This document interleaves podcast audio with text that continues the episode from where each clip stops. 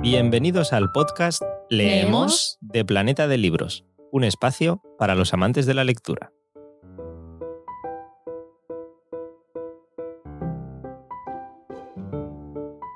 Muy buenas a todos, Eduardo Martín al aparato, periodista cultural y una de las voces que participa en el podcast Leemos de Planeta de Libros, que en esta ocasión nos estamos presentando algunos episodios especiales con las entrevistas que celebramos durante el pasado San Jordi, el pasado Día del Libro, en el que tuvimos la ocasión de entrevistar a través de tres figuras del periodismo como son Juan Ramón Lucas, Susana Santaolalla y Mónica Carrillo, algunos de los mejores autores y autoras del momento. Y de hecho lo demuestra el nombre de la protagonista de, la entrevista que os traemos hoy, que no es otra que Dolores Redondo, que charló junto a Susana Santaolalla sobre la cara norte de, del corazón, Dolores Redondo, que ya la conoceréis por esa serie, esa trilogía de thrillers, que es la trilogía del Baztán, que son una auténtica maravilla, ya no solo para los amantes del género, sino para los lectores en general, y que además ha tenido una gran acogida por los espectadores de Netflix con esas adaptaciones. Así que Ahí queda la entrevista entre Susana Santaolalla y Dolores Redondo sobre la cara norte del corazón.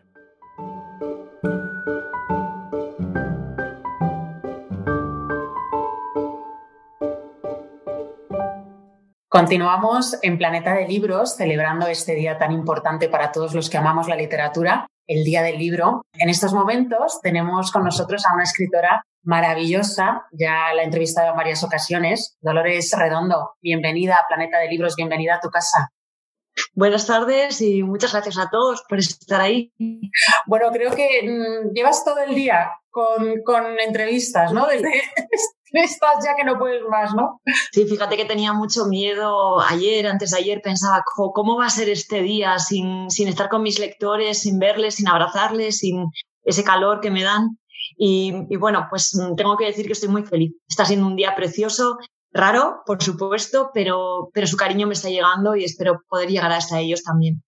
Sí, porque tú eres habitual en San Jordi y me gustaría saber, pues claro, es un, día complicado, es un día difícil precisamente porque no estás allí, pero bueno, al final estás sacando algo positivo de todo esto, ¿no? bueno, sacó, como te digo, el, sentir que, aunque sea en la distancia, está, que la distancia que hay entre nosotros no ha sido suficiente para separarme de, de ese cariño, de ese calor que, me dan los lectores y que es tan importante, ¿no? Que es tan importante recoger el día de San Jordi. Para mí es como un día de vendimia. Voy a San Jordi y me llevo eh, todo el cariño, todo el aliento, todas las peticiones de que siga escribiendo, todas las ganas al día siguiente tengo una resaca absoluta de, amor, de emociones, de, conversaciones que se repiten en mi cabeza eh, con todos los mensajes tan, tan emotivos que me han dado, pero también con muchas ganas de ponerme a escribir y no estaba segura de recibirlo este año, de, de ser capaz de llegar y de, y de, que me llegasen ellos. Pues por eso estoy muy contenta. Como dices, bueno, pues no está siendo tan malo, no está siendo tan malo después de e, todo. Eso es lo importante. ¿Tienes eh, algún San Jordi en tu, en tu corazón, en tu mente, algún San Jordi especial que lo recuerdas con más cariño? Pues claro, el primero. Mira, eh, yo llevo relativamente poquito tiempo en el mundo literario. En 2013 publiqué El Guardián Invisible en enero y ese San Jordi en, en abril ya estaba en Barcelona y, estaba fascinada. Estaba fascinada porque nunca había estado en, en Barcelona durante el Día del Libro y, de verdad era fascinante las rosas, el, recuerdo el olor de las calles, tanta gente, las sonrisas, los abrazos y tantos lectores, los libreros, la fiesta, el ambiente festivo en un día que no era festivo, que eso me llamó mucha atención, en un día entre semana, en un día cualquiera en el que la gente iba a trabajar, pero aún sacaban tiempo para dedicarle a, a las rosas, a los libros. Me pareció extraordinario y, quedé prendada de ese momento. De hecho, ahora estaba escribiendo un artículo para La Vanguardia y estaba rememorando ese, ese momento, ese primer momento en el que me sentí de verdad como... Yo, el, primer artículo que escribí para La Vanguardia, que el día lo titulé Cenicienta en Palacio. Imagínate cómo me sentía, como si me hubieran invitado de pronto a la mayor fiesta sorpresa de mi vida y me sentía de verdad como alguien que estaba viviendo un privilegio que, que, normalmente, al que normalmente no se tiene acceso. Así me sentía y así me he sentido cada año. Qué bonito, Dolores. Em, ¿Eres consciente de que de todo esto que estamos viviendo, de, esta pandemia, se van a escribir muchas novelas? Pues estoy segura de que sí, de que será así. Eh, ha ocurrido con todas las pandemias, con todas las grandes catástrofes, con las catástrofes naturales, con...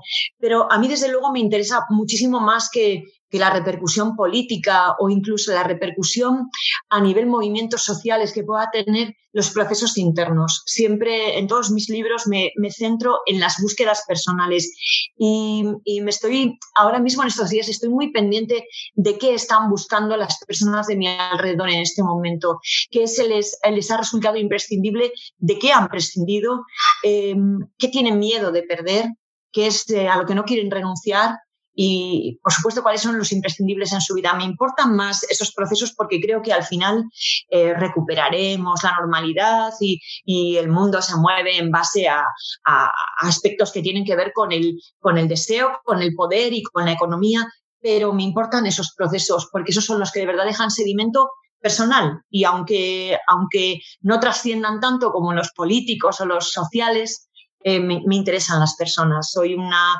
investigadora del alma humana. Se lo, se lo, comentaba hace un rato a Santiago Posteguillo, la labor que está haciendo la literatura en estos días. Eh, le acaban de dar el premio a la, Biblioteca Resistiré, que es la biblioteca, la biblioteca de, de IFEMA, eh, que la ha creado un, par de enfermeras y está siendo una revolución, desde luego. Y, y me gusta, me gusta ver que la literatura está poniendo, bueno, no su granito de arena, está poniendo, vamos, una montaña entera. Y espero que eso tampoco se nos olvide después, ¿no? Creo que no se va a olvidar. Creo que es un momento en el que muchos han redescubierto el placer de leer porque, porque han tenido tiempo, Em, me encontraba también con muchos lectores que me decían que en los primeros días del confinamiento les resultaba muy difícil centrarse, porque em, incluso lectores habituales, ¿eh? porque todo lo que estaba ocurriendo fuera les, les resultaba tan tormentoso que los tenía pues demasiado preocupados, alterando sus mm, ciclos de sueño, sus pensamientos y, bueno, pues teniéndoles pendientes de muchísimas cosas que estaban ocurriendo fuera. Pero una vez superado ese primer momento de, pues de, sentirse mal, si eres capaz de, centrarte en un libro, siempre se ha dicho que los libros tienen la capacidad de hacer nuestro universo infinitamente más grande, pero también lo pueden hacer más pequeñito, más pequeñita nuestra realidad y hacer que la pongamos simplemente en el lugar que ocupa en el mundo que no es tan importante, que no es tan grande y que, y que, bueno, que aunque ahora nos parezca terrible porque lo estamos viviendo nosotros, bueno, pues es solamente una gota en un océano y, y quizá leer y compararlo eh, nos puede ayudar a relativizar todo eso que está ocurriendo. Bueno, me acuerdo que te entrevisté por, por la primera entrega de, de, la trilogía del Baztán. Desde entonces, dos millones de lectores en castellano te han leído y se ha traducido a 36 lenguas. Dolores, te lo hemos preguntado muchas veces, pero ¿Cómo estás viviendo todo esto? ¿Cómo, ¿Cómo se vive el peso de la fama? ¿Cómo se vive el, el que una editorial no, no esté interesada en tu libro a convertirte en la escritora más leída de todo el país? Mira, por, por, una cuestión personal, por, por una cuestión de, de, mi propia experiencia de vida, em, lo vivo todo como aquel San Jordi, como un privilegio, como algo que, bueno, no sé cuánto va a durar. Em, yo lo voy a disfrutar mientras dure. Em, me siento halagada con cada, con cada lector que se acerca, eh, siento el, el agradecimiento que se le debe a cada persona que entra a una librería y entre todos esos libros maravillosos que hay elige el mío, em, el que decide pues, pues ver en Netflix una peli basada en uno de mis libros, el que se compra un cómic basado en uno de mis libros. Bueno, mi agradecimiento siempre y lo vivo como, como algo extraordinario, como algo a lo que no hay que acostumbrarse y, y a, lo, a, lo que hay que estar siempre eh, en lucha, en pugna, intentando hacer algo mejor, intentando dar algo mejor de ti y llegar de una, de una manera mejor a los lectores. Y creo que si te mantienes en esa, en esa pugna, mm, bueno, pues eh, si no das nada por hecho, si no piensas que siempre va a ser así, eh, es, la única manera que tienes de, de, afrontar todo lo, que, todo lo que puede ir pasando lo disfruto, es maravilloso, me siento muy, muy agradecida, pero no, no hay nada hecho. Cada libro que, que suelto al mundo ya está, ya es de ellos y me tengo que poner a otro y tengo que intentar que la siguiente historia sea más potente, les llegue más, les divierta más, les emocione más. Bueno, pues hay que decir que, el, último libro que nos has dado, que ya es nuestro, que es La cara norte del corazón, eh, lleva cuatro reediciones desde su publicación el 1 de octubre. Es que increíble. Suma ya más de 300.000 ejemplares publicados. Es el libro del año, yo creo. No sé si te esperabas esta repercusión em, con esta precuela de la trilogía del Baztán. sabía que había muchos lectores que estaban esperando después de la trilogía. Nunca estoy segura. Todos, como digo, no, no doy nada por hecho ni nada por sentado. Y, sé que había dado un paso, un paso difícil cuando, después de la trilogía, cuando todo el mundo estaba esperando que continuase, me fui con algo muy distinto, como, el, como todo esto te daré la novela con la que gané el planeta, que todo salió muy bien. Gané el planeta, gané el premio Bancarella en Italia, pero también podía haber salido muy mal, porque yo en aquel momento no estaba segura de si los lectores eran fans de Dolores Redondo o eran fans de Amaya Salazar. Entonces, claro, entonces decía, bueno, ¿quieren más Amaya o quieren más de lo que yo les tengo que contar? Entonces me tiré a esa piscina, salió muy bien, eh, los, los, lectores adoran esa novela. Los que, los que venían de la trilogía, muchos se unieron con el Premio Planeta porque el Premio Planeta es ese sello de garantía que hace que un montón de lectores se acerquen a una novela solo porque es el Premio Planeta y le den una oportunidad, independientemente del género, del autor, y, bueno, pues me abrió un mundo a un montón de nuevos lectores que se han unido, que, luego han ido a la trilogía también, otros que venían de la trilogía, ha sido maravilloso. Em, cuando después de esto decidí volver a retomar eh, a Maya Salazar en, en, Cara Norte del Corazón, pues no sabía tampoco lo que iba a pasar, no sabía si, si era mejor que siguiese con otros personajes, si era mejor que volviese. Hago lo que me pide el corazón y yo siempre digo que esa es la diferencia entre un autor y un escritor. Eh, un autor quizá puede elegir, dice, bueno, pues voy a escribir una novela sobre, bueno, ¿qué está funcionando? Sidi, pues voy a escribir sobre el espartero, porque ya que Sidi está de moda, pues seguro que el espartero también funciona un escritor no puede elegir lo que escribe. Las novelas le crecen dentro y llega un momento en que tiene que sacarlas, tiene que parirlas y, mandarlas al mundo y no es tan dueño de decidir ahora voy a escribir esto porque está funcionando, porque está de moda o porque me creo que me convendría más. Se debe más a ese impulso del corazón y bueno, hasta ahora no me han fallado las corazonadas, así que voy a seguir. No, no te han fallado. Eh, por cierto, mm, que, la segunda entrega de la trilogía del Baztán, eh, El legado de los huesos, se ha estrenado en Netflix y oye, que, ha sido también un, exitazo, que está en la, lista de las, de las más vistas. Yo la vi el otro día sí, sí. y me ha encantado. ¿Y cómo es Marta Etura? Por favor, ¿cómo es esta mujer? Estamos gratamente sorprendidos, tanto desde la productora, el director Fernando González Molina, como yo, todos todo el equipo de la película, muy contentos porque, bueno, pues creemos que es lo que se merece. Número uno en España, número uno en Italia número dos en México, en Argentina, en Brasil, en Chile, es muy bien posicionada en el top 10, en, en, en Francia estaba en el 2 también, muy felices por, porque los lectores y los espectadores hayan acogido eh, esta película con tantas ganas y, bueno, pues, pues esperando a que llegue el momento de poder estrenar la siguiente. Ofrenda a la Tormenta está rodada, está terminada y estaba a punto de estrenarse en los cines cuando llegó el confinamiento. Estamos, bueno, esperando a, que, a, que, a saber cuándo, cuándo podemos volver a los cines para, para volver a verla. Si de alguna manera cambiasen las cosas, muchos lectores y espectadores me están preguntando, yo os lo contaré por las redes sociales, os diría si, si hay otras noticias, pero de momento esperamos que sean los cines. Bueno, La cara norte del corazón. Vamos a adentrarnos un poquito en esta novela, en esta precuela, eh, unos años antes de la trilogía del Baztán, con Amaya Salazar en, en, Estados Unidos. Sí, en Nuevo Orleans. nos puedes decir? No nos digas mucho, ¿eh? Pero ¿qué más nos puedes contar? Bueno, es una, es una novela en, que se mueve entre Baztán y Nueva Orleans, pero ocurre en el pasado, ocurre antes de que ocurrieran los hechos que en los que se centra la trilogía del Baztán. En esta novela, Amaya tiene 12 años cuando es una niña y tiene 25 años cuando es adulta. Es el momento en que se está formando, en que ya es una joven policía que sigue su formación en Estados Unidos, está formándose en la Academia del FBI y va a colaborar en una investigación que ellos tienen abierta, que forma parte de un ejercicio de los que ponen a los policías y hace unos apuntes muy interesantes que va a hacer que la capten para el grupo de investigación que ellos tienen y se la lleven con ellos a perseguir a un asesino que aprovecha las grandes catástrofes naturales para, para cometer sus crímenes y dejarlos ocultos entre, entre hechos catastróficos como, como huracanes, como mm, terremotos, em, em, arremetidas del mar eh, en tierra, bueno, pues este tipo de cosas donde, donde resulta fácil eh, dejar un cadáver oculto que, que, parezca pues, pues fruto de un accidente, ¿no? Algo accidental.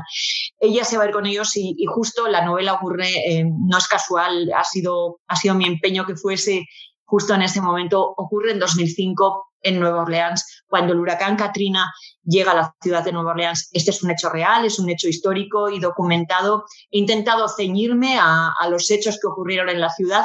Ellos persiguen a un asesino en serie que además está basado en el comportamiento de un, de un asesino muy famoso en Estados Unidos, eh, pero, pero en medio de un escenario completamente real que, que me sirve para contar la catástrofe humanitaria que se vivió en Estados Unidos con una población abandonada a su suerte tras sufrir el, huracán Katrina, pues que quedaron abandonados completamente, pues como por desgracia suele ocurrir muchas veces la población más pobre o los más, bueno, los más frágiles, ancianos casi siempre, niños eh, quedaron, quedaron desfavorecidos, quedaron abandonados. En ese, en ese, en medio de ese caos, de ese escenario que es, que es real, como digo, eh, es en el que ocurre la novela. Creo que a los lectores les puede gustar por el hecho de que es un escenario muy distinto, muy diferente. Mm, claro, una investigación policial que se tiene que llevar sin jueces, sin laboratorios, eh, sin órdenes judiciales, sin todo, todo ese, ese escenario al que ya nos hemos acostumbrado en las películas y en las novelas policíacas, pues aquí queda roto como fue, como fue en la realidad por el huracán. Te lo habrán comentado, lo habrán preguntado muchos otros periodistas, pero ¿cuál es la cara norte del corazón, Dolores? La cara norte del corazón es el lugar donde guardamos los secretos, donde no dejamos acceder la cara difícil de, nuestro propio corazón. Todos tenemos ese lado oscuro por el que no dejamos que nadie acceda, porque ahí es donde guardamos lo que duele. Y la cara oculta y la cara norte del corazón de los malvados, pues guarda muchísimo más. Guarda guarda mucho más norte. De cualquier manera, eh, fue muy inspirador este título cuando estaba escribiendo la novela. Me di cuenta de que, en el fondo, todas mis novelas, todas, también El Guardián Invisible, El Legado de los Huesos, Ofrenda la Tormenta, incluso todo esto te daré, que ocurre en la Ribeira Sacra gallega, Todas son de cara norte. En todas obligo a mis personajes a acceder por la cara más difícil, a hacer una búsqueda personal, una escalada difícil en la que tienen la opción de irse a casa, de resguardarse, de ponerse a salvo o de afrontar algo muy difícil y decidan siempre, yo les llevo, les empujo a que busquen esa verdad, aunque sea por el lado más difícil, por el lado en el que sufren más. Me gusta mucho cómo, cómo, presentas, cómo presentas la novela. Dices lo siguiente, esta novela pertenece a la cara norte. Todas mis novelas son incursiones en esa faz oscura, mítica e inaccesible que todos llevamos en nuestro corazón. Soy una exploradora de esa cara norte en la que siempre llueve, en la que siempre hace frío y en la que siempre es de noche como en Bastán. Jamás he hecho otra cosa que no sea esto es lo que siento. Y siento que la que escriba, es, esta en la que estoy trabajando en este momento, es una novela de Cara Norte también. Eh, es porque creo en esa búsqueda. Por eso cuando, cuando hablábamos esto extrapolado al confinamiento y a lo que puede traer eh, lo que estamos viviendo después, no me interesa tanto lo que, lo que pase a nivel eh, leyes, normas, cómo vamos a vivir. Me interesa más eh, lo que pase eh, hacia adentro, los procesos que cada uno va a vivir, porque creo que es la única manera de, a través de, de, afrontar nuestro propio duelo, la única manera que vamos a tener de, afrontar lo que venga después. Eh, hay un seguidor de, Instagram que te pregunta lo siguiente, ¿cómo construyes las escenas de los crímenes en que te basas? ¿Cómo te documentas, Dolores? Bueno, eh, depende de, de, cada escena. Algunas están tomadas de escenarios reales y están tomadas pues, de, de escenarios de crimen reales, de fotografías y de, escenarios reales de crímenes, tal cual. Eh, otras eh, me las invento y para las, las, que tengo que inventar, pues es bastante laborioso. En alguna ocasión pido algún voluntario para hacer de cadáver, para probar. Eh, sí, sí. ¿En no serio? Es, sí, sí, es muy divertido esto. Sobre todo para el que le toca hacer de cadáver. Y muy trabajoso para el que toca moverlo, porque siempre hay un. Hay, está, creo que, demasiado eh, extendido eh, la creencia de que es fácil mover un cuerpo, como lo hacen en las películas. Mueven un cadáver, lo enrollan en una alfombra o sea, invito a cualquiera a enrollar a su hermano pequeño en una alfombra de Ikea e intentar moverlo. O sea, eso es imposible. Meterlo, y meterlo en un maletero de coche a pulso también, o sea, esto hay que, hay que probarlo. Yo lo he probado, no es nada fácil, ¿eh? no es fácil deshacerse de un cadáver. Y luego, pues eso, que abulta mucho, enseguida huele un montón, es, muy trabajoso. Sí, suelo ensayar bastante, nunca con muertos reales, siempre con voluntarios que se prestan. sí, sí, es muy divertido. Em, Amaya Salazar. ¿Qué hacemos con esta mujer? ¿Qué te ha dado Amaya Salazar? ¿Qué le ha dado a Dolores Redondo como mujer, como escritora?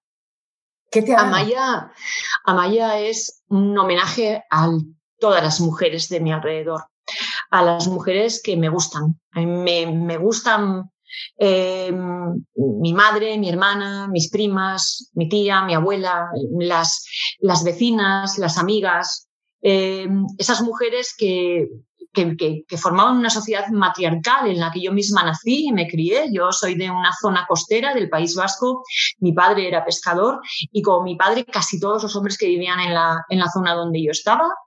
Y, bueno, yo siempre me he acostumbrado a ver a las mujeres solas, eh, solas como mi madre, con sus niños, sacando su vida adelante, administrando su casa, llevando sus negocios, eh, llevando la educación de sus hijos y los maridos eran pues reyes que venían a casa y se les cuidaba y se les trataba muy bien porque se volvían a ir a luchar con el mar.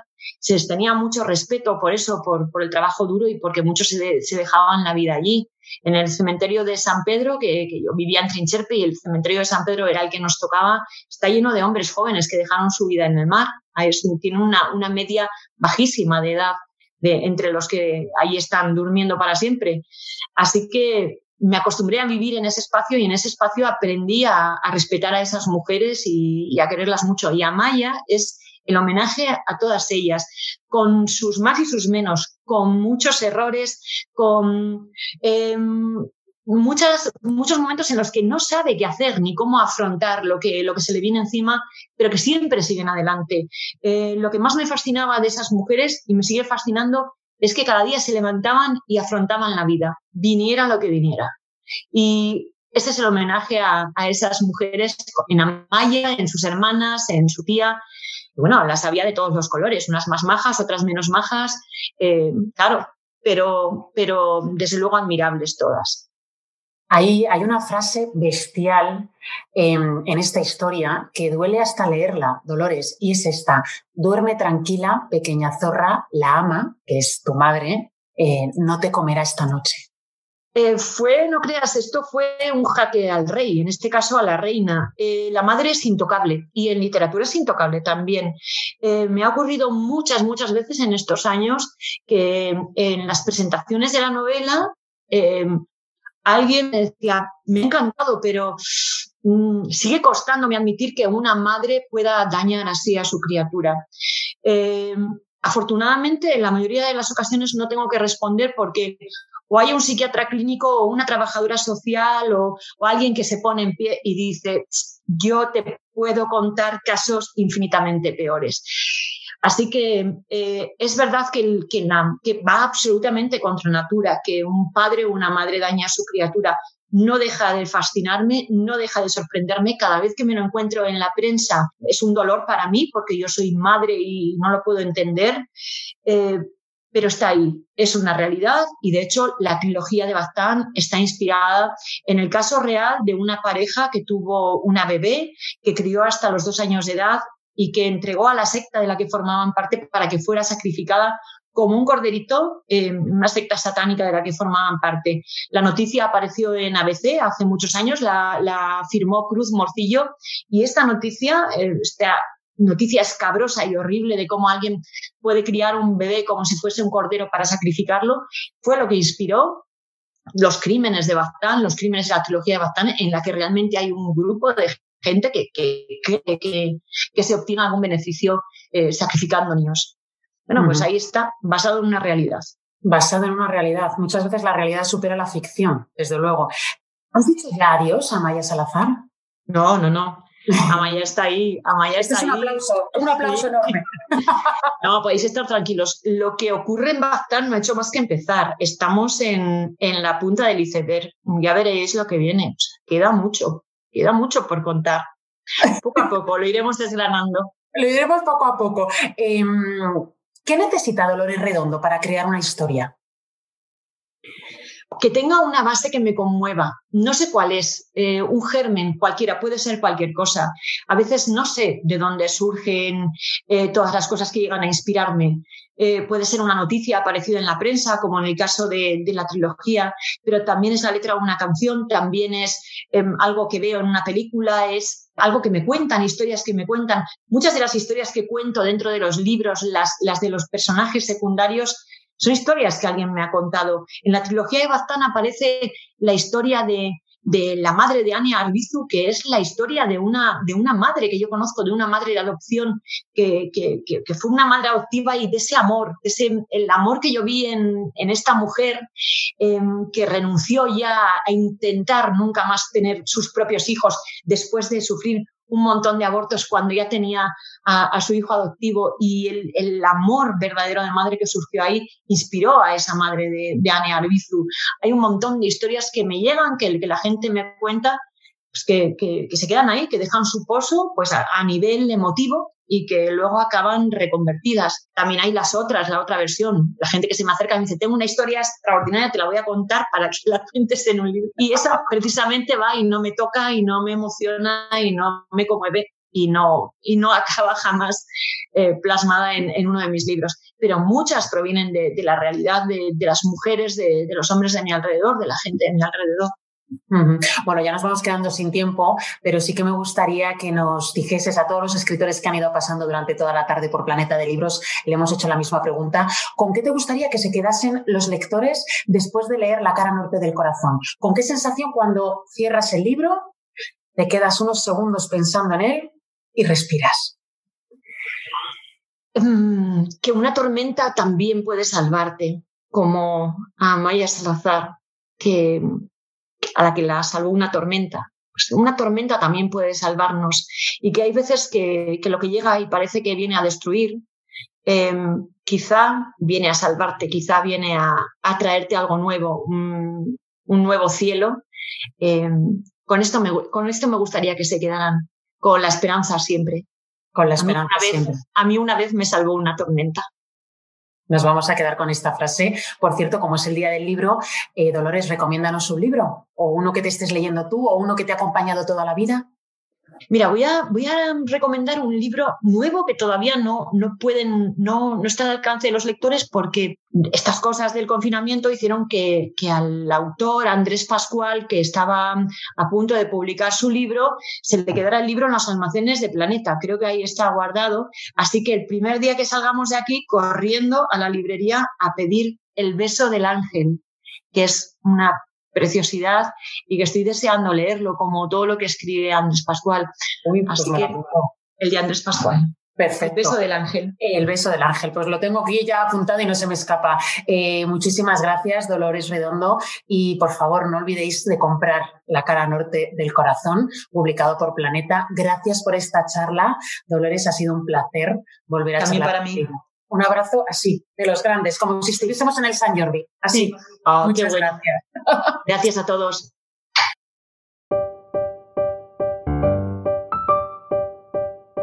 Ya sabes que si te ha gustado, recuerda suscribirte al podcast en tu plataforma preferida y también puedes compartir el capítulo con amigos, familiares y cualquiera que creas que puede estar interesado. Por supuesto, ayudarnos a expandir la pasión por la lectura a todos los rincones. Puedes seguirnos y charlar con nosotros en las redes sociales de Planeta de Libros y además no dudes en dejarnos tus sugerencias y recomendaciones para que nosotros podamos mejorar también en los próximos episodios. Así que, sin más, gracias por escucharnos y hasta la próxima.